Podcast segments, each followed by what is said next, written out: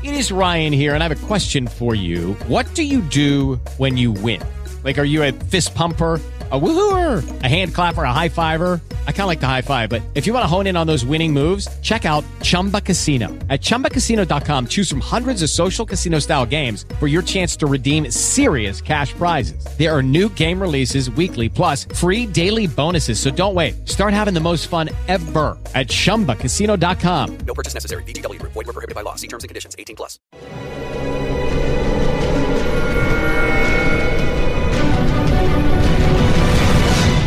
Documental.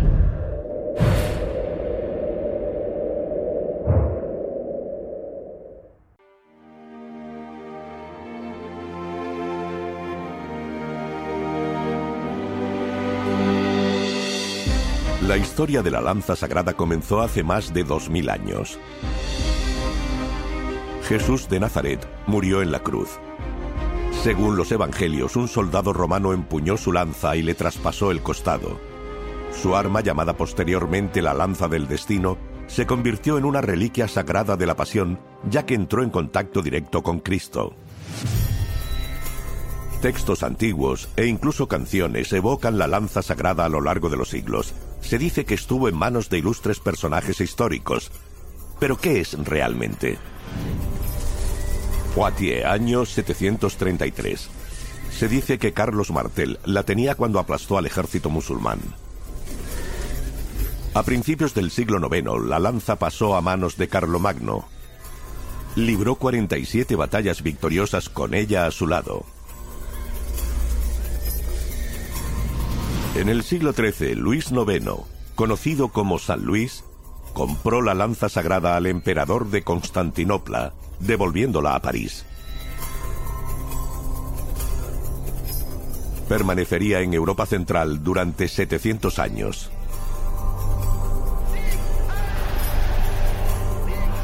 ...1938...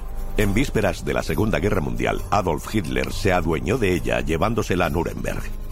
El tesoro del imperio austríaco formó parte del saqueo a gran escala de arte europeo.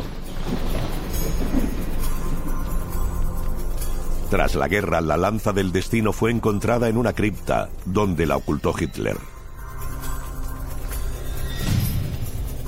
En 1946 el gobierno estadounidense se la devolvió a los austríacos. Actualmente, la lanza sigue en Viena. Pero la historia de esta lanza no es tan sencilla.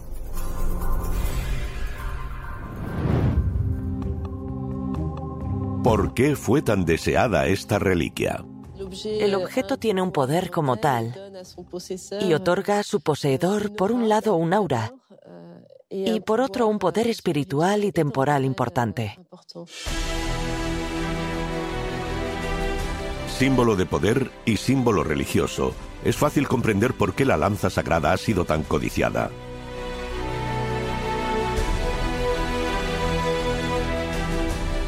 Pero ¿cuál fue el origen de esta lanza? ¿Y por qué fue utilizada contra Jesucristo? Para conocer la auténtica historia de la lanza sagrada debemos remontar su recorrido a lo largo del tiempo hasta los orígenes de la cristiandad.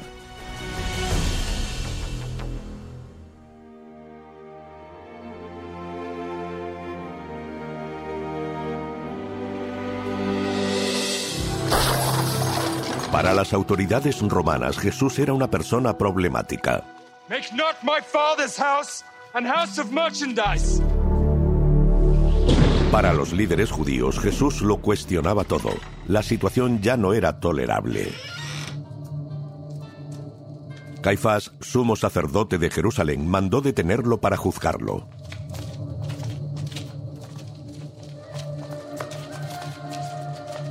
He is guilty of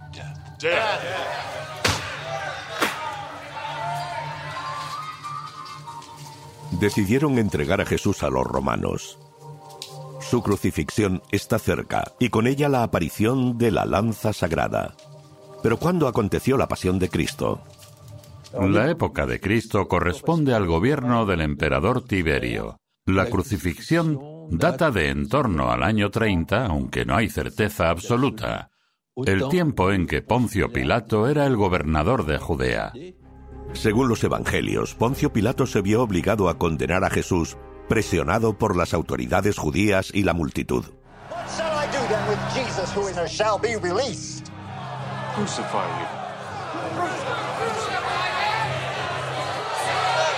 La sentencia fue la crucifixión. Sufrirá un suplicio a manos de los romanos. La crucifixión consiste en colgar a la víctima en un madero y dejarla sufrir el martirio, a veces durante varios días, a la entrada de la ciudad, para que todos los enemigos del imperio se hagan una idea de lo que les espera si tienen la desdicha de sublevarse contra los romanos. Jesús tuvo que llevar su propia cruz hasta un montículo en el exterior de Jerusalén, un lugar llamado Gólgota, el lugar de la calavera. En los cuatro evangelios canónicos atribuidos a Mateo, Marcos, Lucas y Juan, puede leerse la historia de la crucifixión. Pero la lanza sagrada solo ocupa un lugar central en el Evangelio de Juan. Uno de los soldados, con la lanza, le perforó el costado y al punto salió sangre y agua.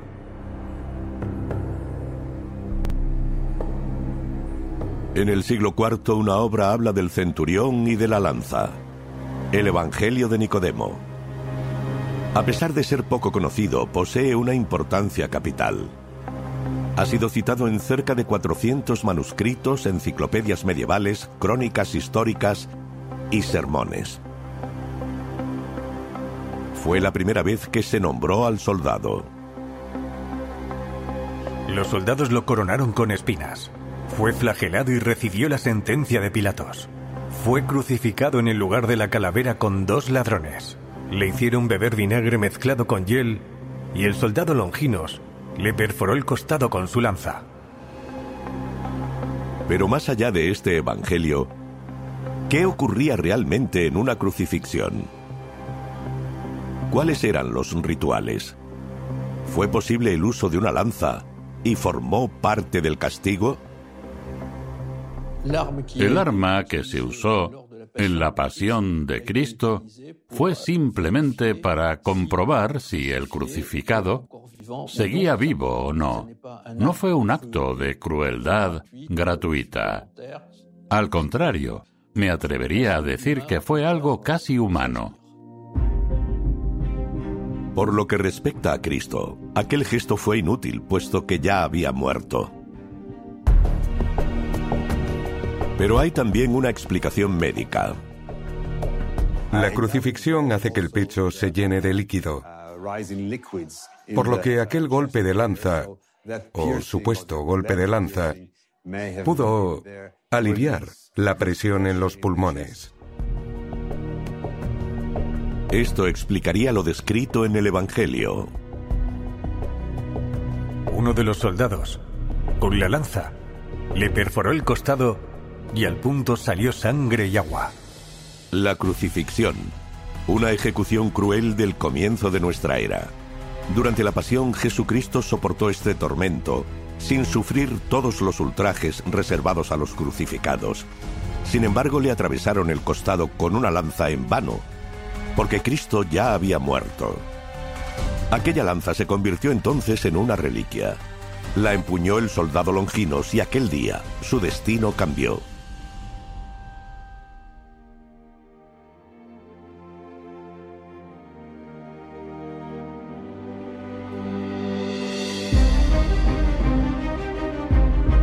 Continúa nuestra investigación en busca de la lanza sagrada, la lanza que perforó el costado de Cristo. Longinos fue el soldado que la sostuvo entre sus manos aquel día. La palabra lanza empleada en el texto griego es lonque. Entonces nos damos cuenta de que el nombre que se da a este soldado es un nombre derivado de la palabra lanza. Y es probablemente de ahí de donde viene su nombre en la tradición cristiana, Longinos. La tradición cristiana también dice que cuando Longinos, que era medio ciego, atravesó el costado de Cristo, quedó cubierto de sangre y agua y recuperó la vista en el acto. ¿Pero podía estar medio ciego un soldado romano? Se produjo un milagro. Aquel hombre medio ciego va a recobrar la vista. Pero hay que ver en ello una ceguera simbólica. No había visto la nueva ley, pero veía la antigua, pertenecía a ella. Y entonces tiene la revelación. En ese sentido, hay un milagro de mayor importancia que el de recobrar la vista. Se trata de la visión espiritual. Tras la crucifixión, la misión de Longinos fue proteger el cuerpo de Cristo para que nadie lo tocara. Pero tras presenciar la resurrección de Cristo, Longinos se transformó en otro hombre. Cambió de vida, abandonó las armas y se convirtió. Se nos cuenta que se fue a Capadocia y decidió vivir como un ermitaño, pero que fue perseguido por su fe. Fue detenido y obligado a renunciar a su Dios, pero se negó y fue decapitado, convirtiéndose en mártir.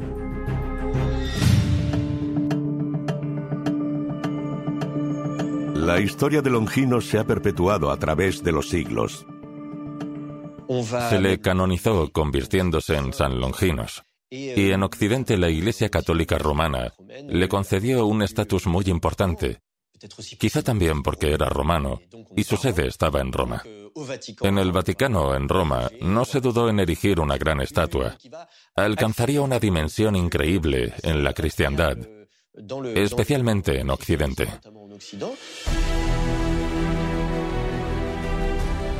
¿Qué símbolo hay de la cristiandad más fuerte que el Vaticano?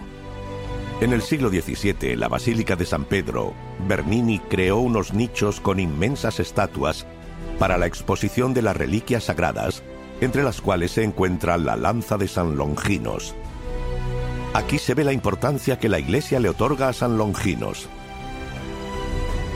El soldado convertido en San Longinos y su lanza están anclados en la historia de la religión cristiana desde los Evangelios hasta nuestros días.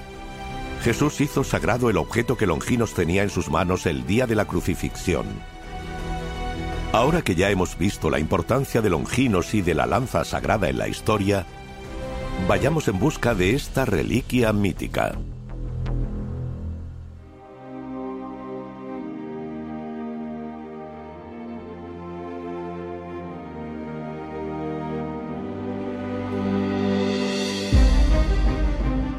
¿Qué fue de la lanza del ilustre Longinos? ¿Dónde está ahora? Nuestra búsqueda nos lleva a Austria. Aquí se cree que está la lanza sagrada, en el Museo de Historia del Arte de Viena. Nos reunimos con la persona que la custodia.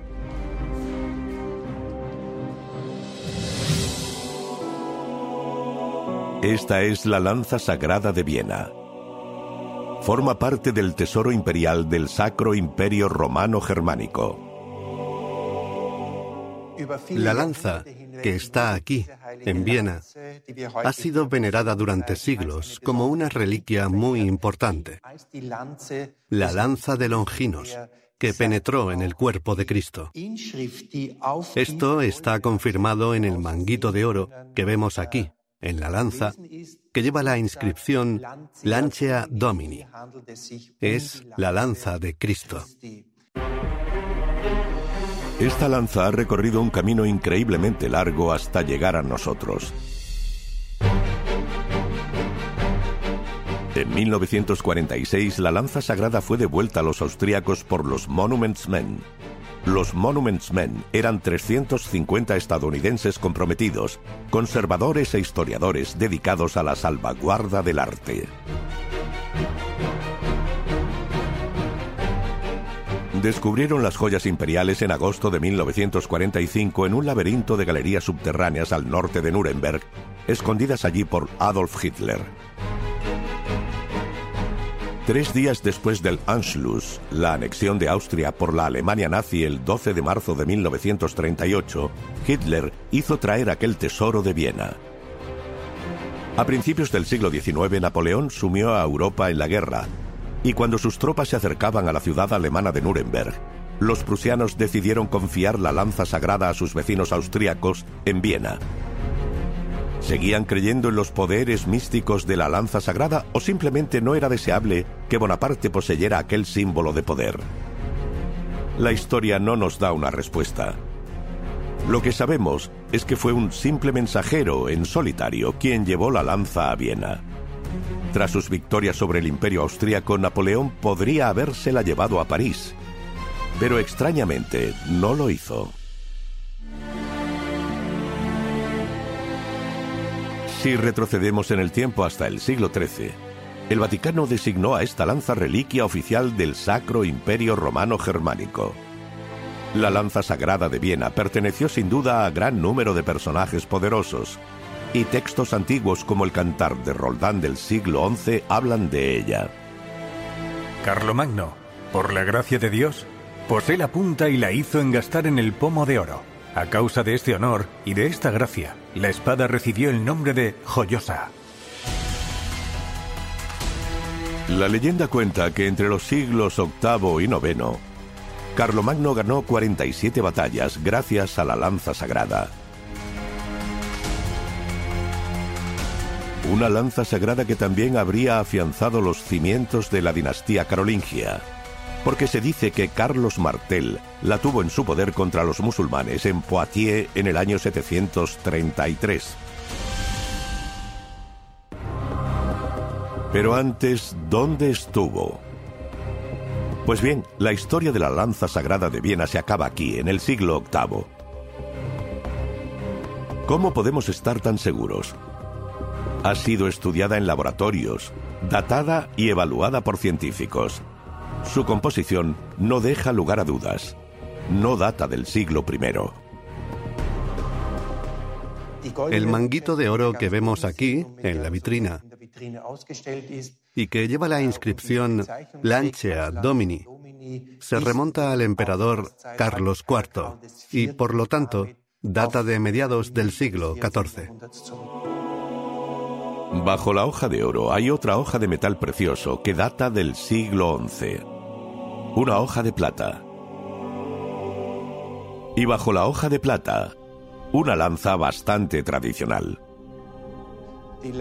La lanza es de hierro y su fecha de fabricación más probable se situaría en el siglo VIII después de Cristo.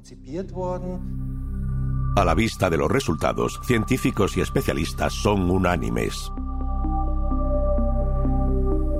El propio perfil de la lanza se parece más a las lanzas posteriores de la época carolingia que a las romanas. Lamentablemente esto no encaja con la hipótesis de que la lanza sería auténtica. La lanza sagrada de Viena se forjó en torno al año 700 y fue embellecida con plata en el siglo XI y con oro en el siglo XIV. Pero no es la lanza de Longinos, la que perforó el costado de Cristo.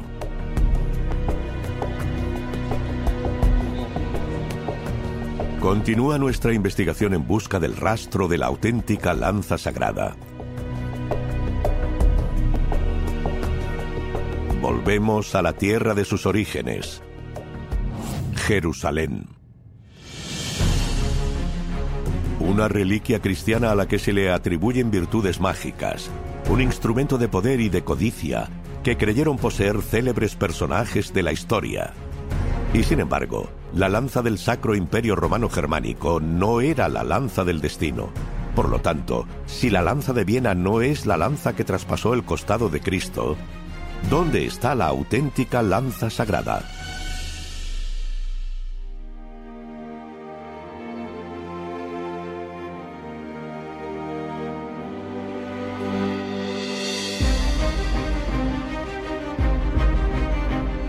Para encontrar la lanza sagrada nos dirigimos a Jerusalén, al monte Gólgota, el lugar de la calavera. Es donde se cree que Jesús fue crucificado y donde se usó la lanza del destino.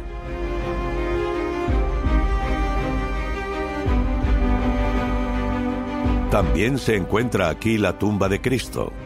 Está rodeada y protegida por la iglesia del Santo Sepulcro. En los primeros siglos de nuestra era, el Gólgota se convirtió en lugar de peregrinación.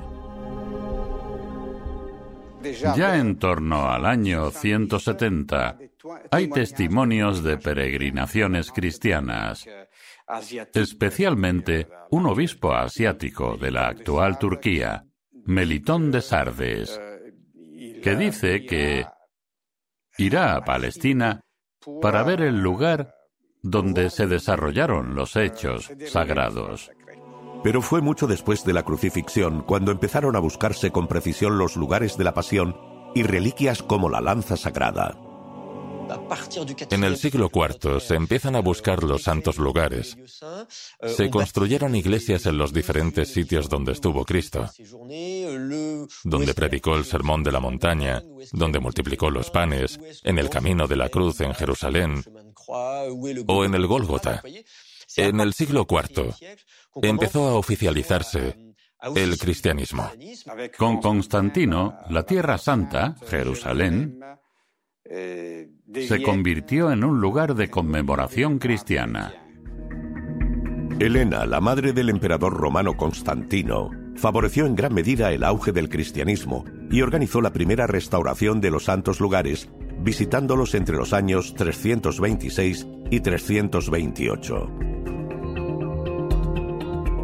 Al encontrar la lanza sagrada y las otras reliquias de la pasión, Helena fortaleció a Jerusalén como lugar prominente de peregrinación. En el año 614, la lanza abandonó Jerusalén porque, como las otras reliquias de la pasión, necesitaba protección. Sabemos que va a Constantinopla porque los persas toman Jerusalén entonces. Llegaban los persas y evacuaron una serie de objetos, en especial las reliquias. Sería en aquel momento cuando la lanza salió de Jerusalén y fue a Constantinopla. En aquella época Constantinopla tenía ese nombre por el emperador Constantino, que se convirtió al cristianismo en el siglo IV. La ciudad de Constantinopla era entonces una especie de capital mundial del cristianismo. Y la lanza se quedará allí varios siglos. La lanza sagrada fue trasladada a Constantinopla, la actual Estambul. Permanecería allí durante 600 años.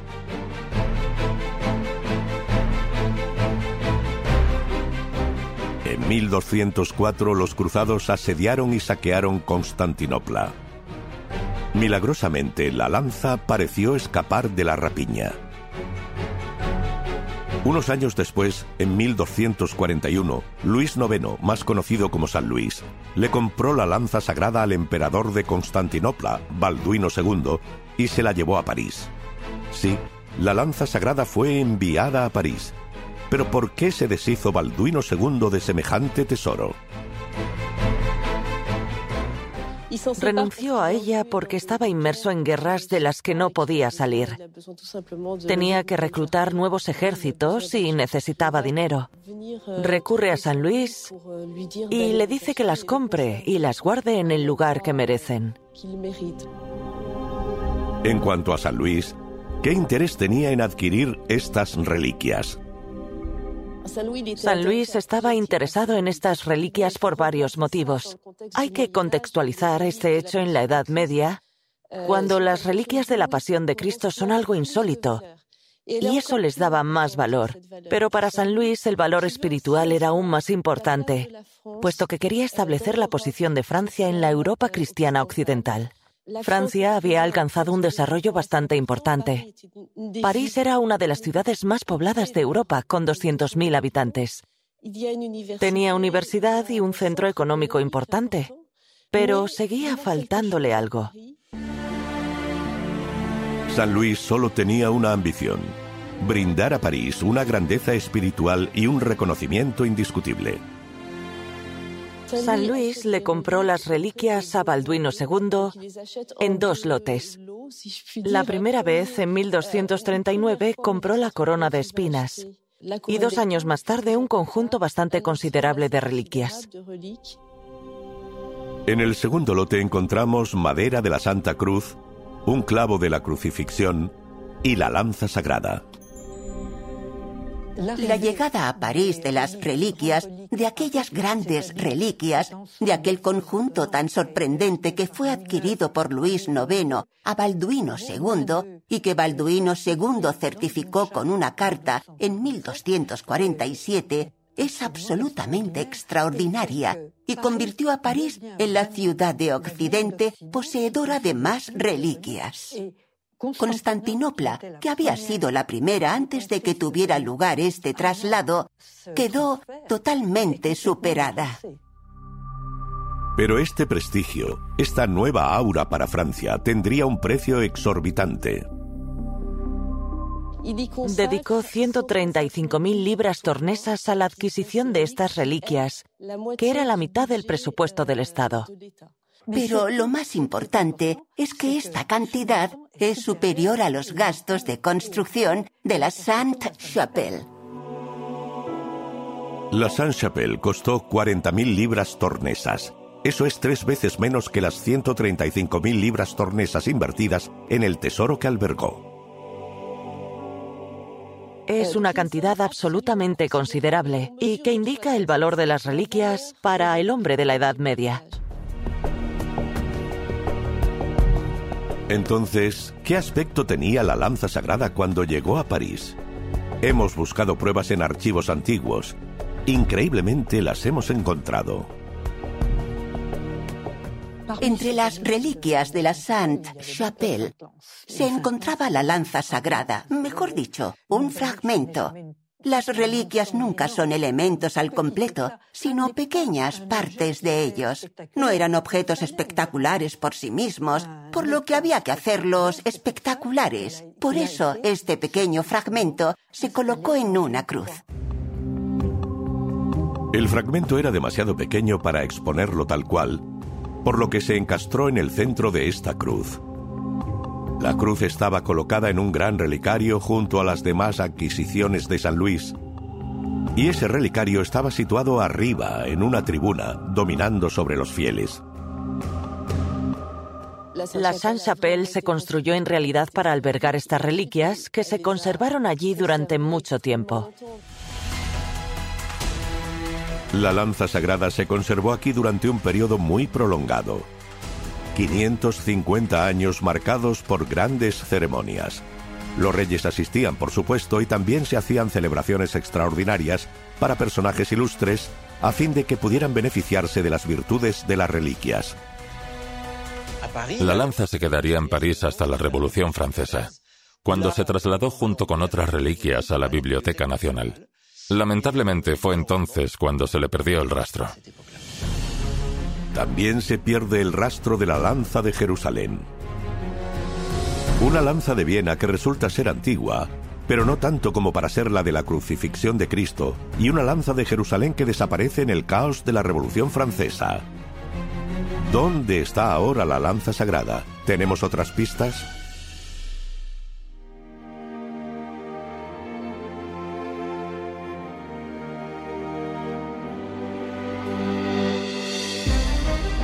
La lanza del destino ya no está en Jerusalén, ha desaparecido de París y la de Viena no data del siglo I. Nos quedan aún varios caminos posibles para encontrar la lanza sagrada, la que habría perforado el costado de Jesucristo, ya que conocemos otras, como la de Cracovia, Polonia, la de Echmiadzin en Armenia e incluso las de Esmirna y Antioquía en Turquía. Si investigamos, descubriremos que hay lanzas en Armenia y en Polonia. Parece que en cualquier sitio siempre hay alguien queriendo reivindicar que posee la lanza. Aún a día de hoy hay varios lugares en el mundo en el que se conservan lanzas sagradas. Son numerosas, pero entre las más notables está la de Cracovia, en Polonia. La encontramos en la sala del tesoro de la Catedral de Babel, símbolo del poder real polaco pero data del siglo X. En realidad, la lanza sagrada conservada en Cracovia no es más que una réplica de la lanza de Viena. En Armenia, la lanza sagrada de Echmiadzin sigue expuesta en la capital religiosa de este país en una nave de la catedral. Pero nunca ha sido un arma. Es más bien la punta de una insignia del periodo bizantino en forma de rombo perforado con una cruz griega. En cuanto a la lanza de Echmiadzin, en Armenia, también podemos descartarla, ya que la forma de esta reliquia es muy distinta a la de las armas romanas y de las lanzas de los soldados romanos de la época de Cristo. En Turquía destacan otras dos lanzas denominadas sagradas en Antioquía y Esmirna pero ningún historiador apoya a día de hoy la hipótesis de que pueda tratarse de la lanza de la crucifixión de Cristo. Si ninguna de ellas es la lanza del destino, ¿de dónde han salido todas estas lanzas? No son lanzas romanas, me atrevería a decir incluso que ni siquiera son auténticas lanzas. Son objetos ceremoniales hechos por personas que no tenían en absoluto intención de producir armas utilizables en combate. Objetos ceremoniales. ¿Pero conocemos el aspecto real de la lanza del destino? Vemos aquí, en esta reproducción, a un jinete que empuña una lanza, que es el arma que probablemente llevaba Longino o Longinos, como se quiera, el soldado que estuvo al pie de la cruz de Cristo. Es un arma extremadamente sencilla. Consta de un mango de madera largo con una punta de hierro muy fina destinada a entrar lo más profundamente posible en el cuerpo de un enemigo. En el caso de este documento tenemos a un caballero que la usará como arma arrojadiza.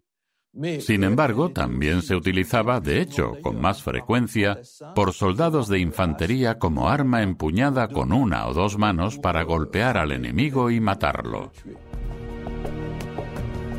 En conclusión, las lanzas de Armenia, Turquía y Polonia no son genuinas. Ninguna de ellas es la auténtica lanza sagrada.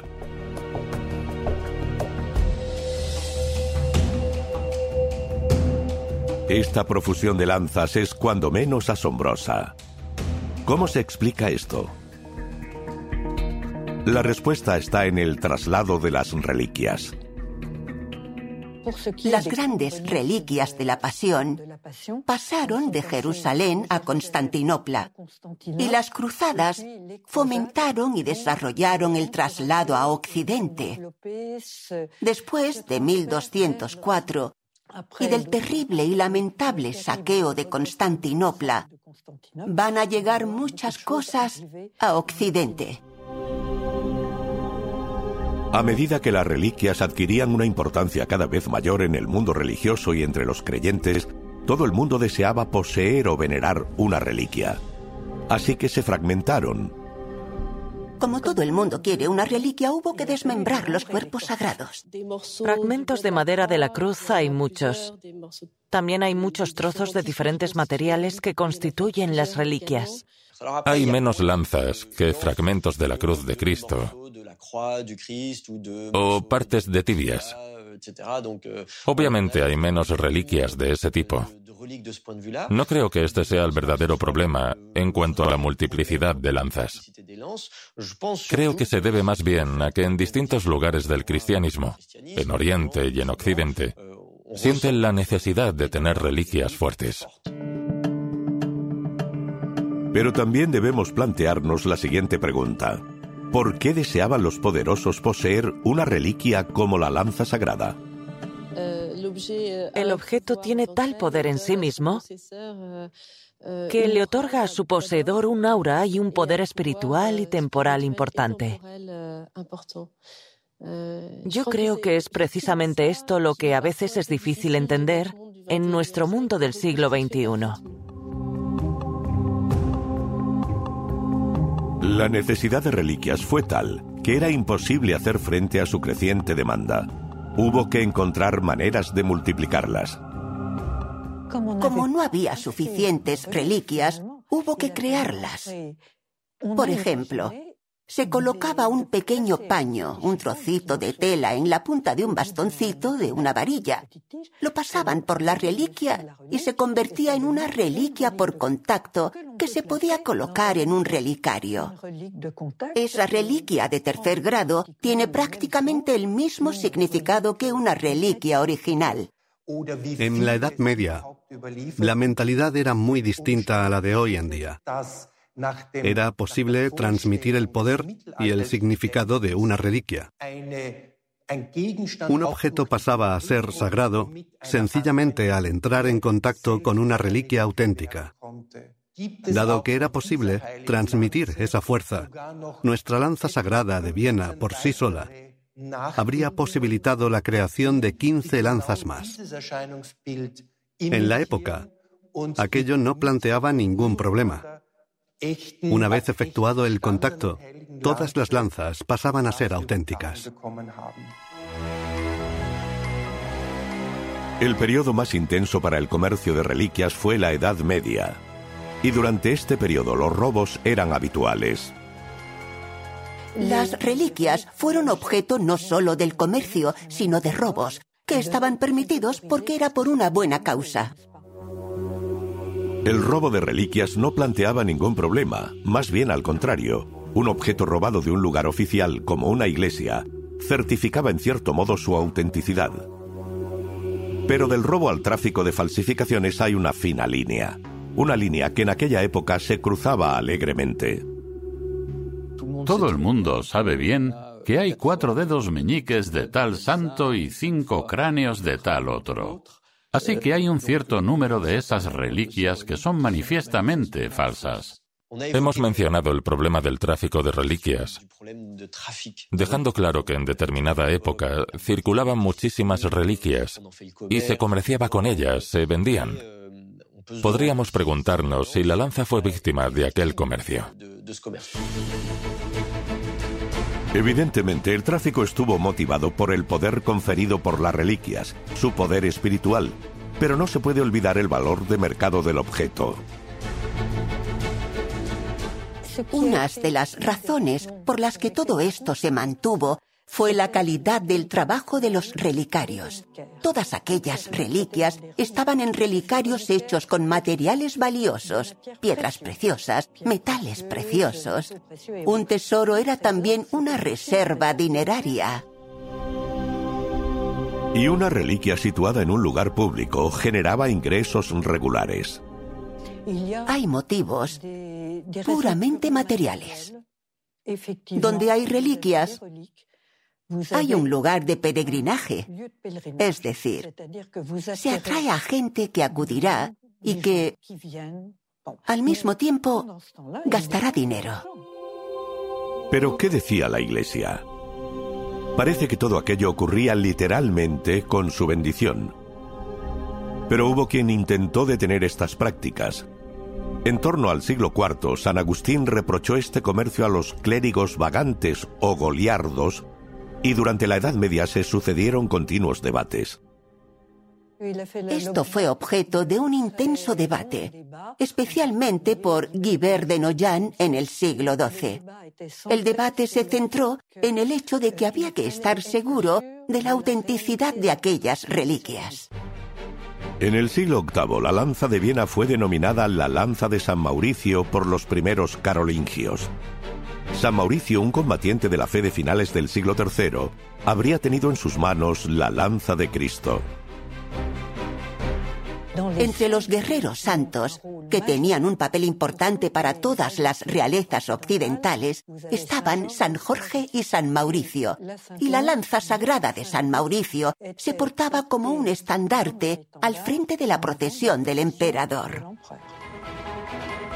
La mentalidad de la Edad Media hizo posible que la lanza de Viena cambiara de nombre.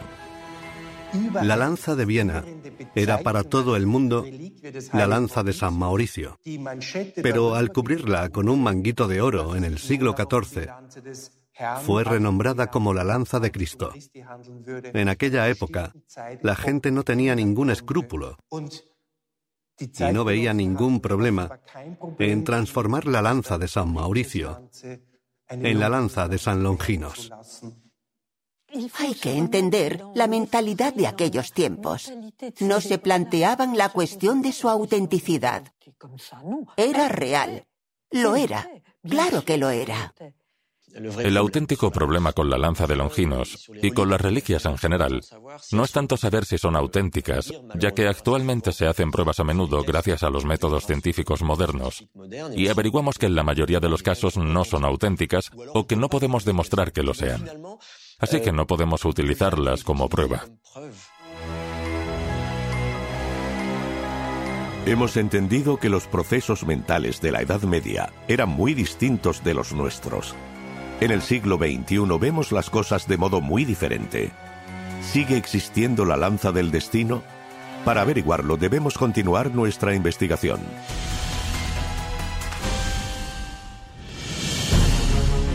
Sean reliquias auténticas o falsas, las numerosas lanzas del destino de Viena a Cracovia, pasando por Echmiadzin, Esmirna o Antioquía, todos los historiadores coinciden. Aunque estos objetos se respeten o incluso se veneren, la lanza de Longinos, la lanza que perforó el costado de Jesucristo, no es ninguna de ellas. Pero nos queda una última lanza por examinar, la lanza sagrada de Roma.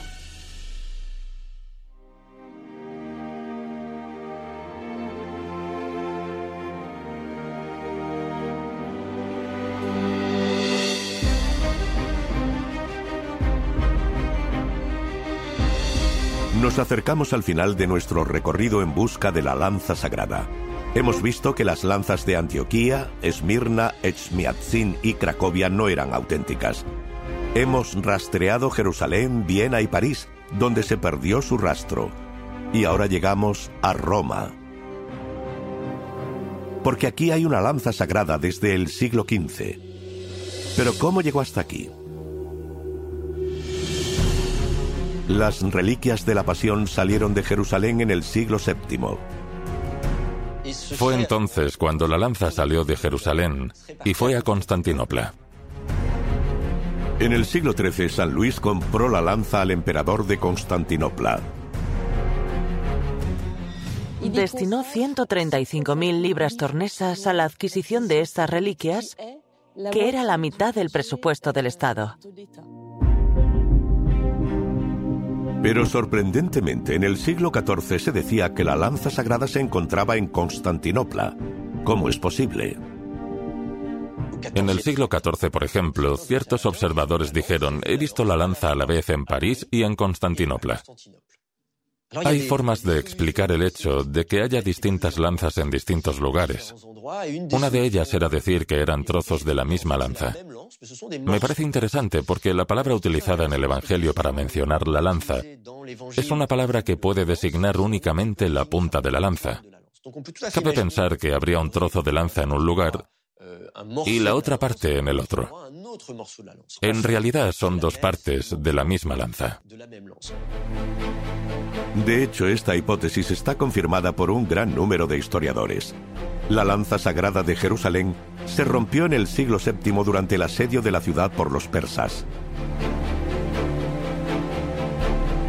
La punta se llevó a Constantinopla.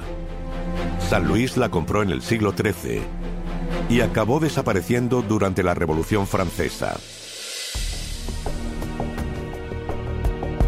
La otra parte de la lanza, llevada también a Constantinopla, tuvo un destino muy diferente.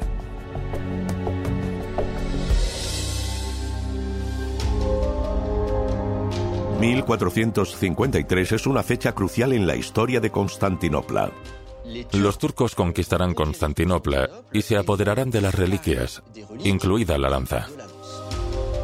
El sultán de Constantinopla murió en 1481 y sus dos hijos, Vallecid y Zem, se disputaron el poder. Vallecid II prevaleció sobre Zem que partió al exilio. Zem acabó cayendo en manos de los franceses, y aún a día de hoy podemos encontrar sus huellas en la región de Creuse. Su paso sigue materializado por la presencia de la Torre Zem, que se encuentra en Bourganeuf, el hecho de que Zem quedara retenido en Francia fue una situación bastante cómoda para su hermano Vallecid II, el sultán de Constantinopla. Vallecid quedó contento con el trato. En la geopolítica que se había establecido, pagó una pensión para que su hermano no volviera a intervenir en el Imperio Otomano. Mientras Zen estuviera alejado de Constantinopla, se minimizaba el riesgo de una guerra entre los hermanos. Pero un acontecimiento imprevisto cambiaría el juego y tendría una importante influencia sobre el destino de la lanza sagrada. El rey de Francia, Carlos VIII, entregó a Zen al Papa Inocencio VIII.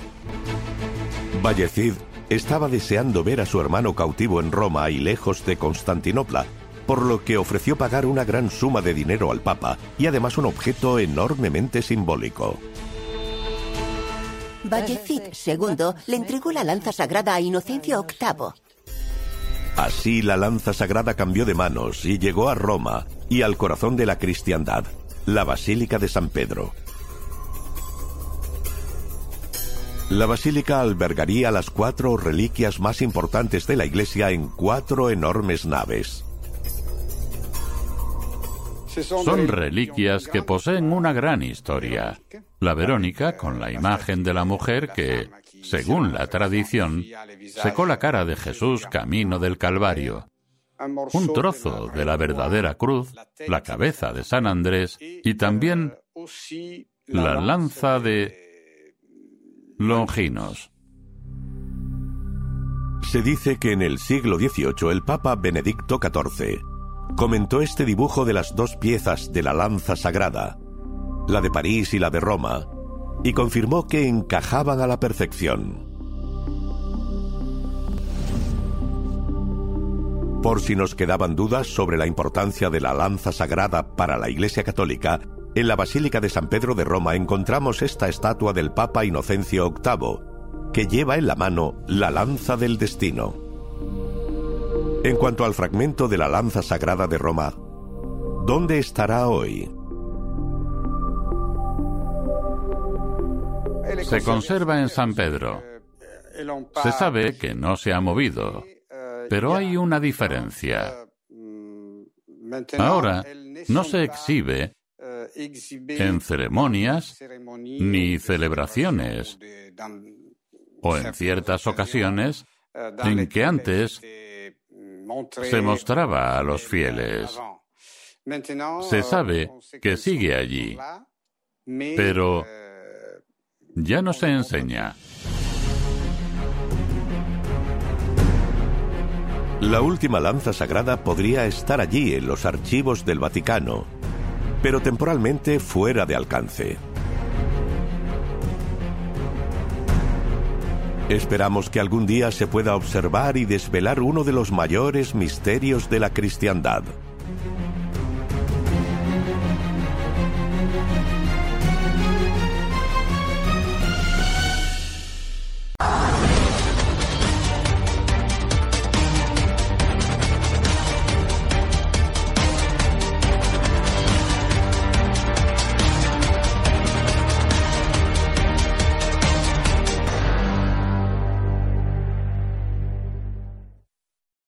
Lucky Land slots, you can get lucky just about anywhere.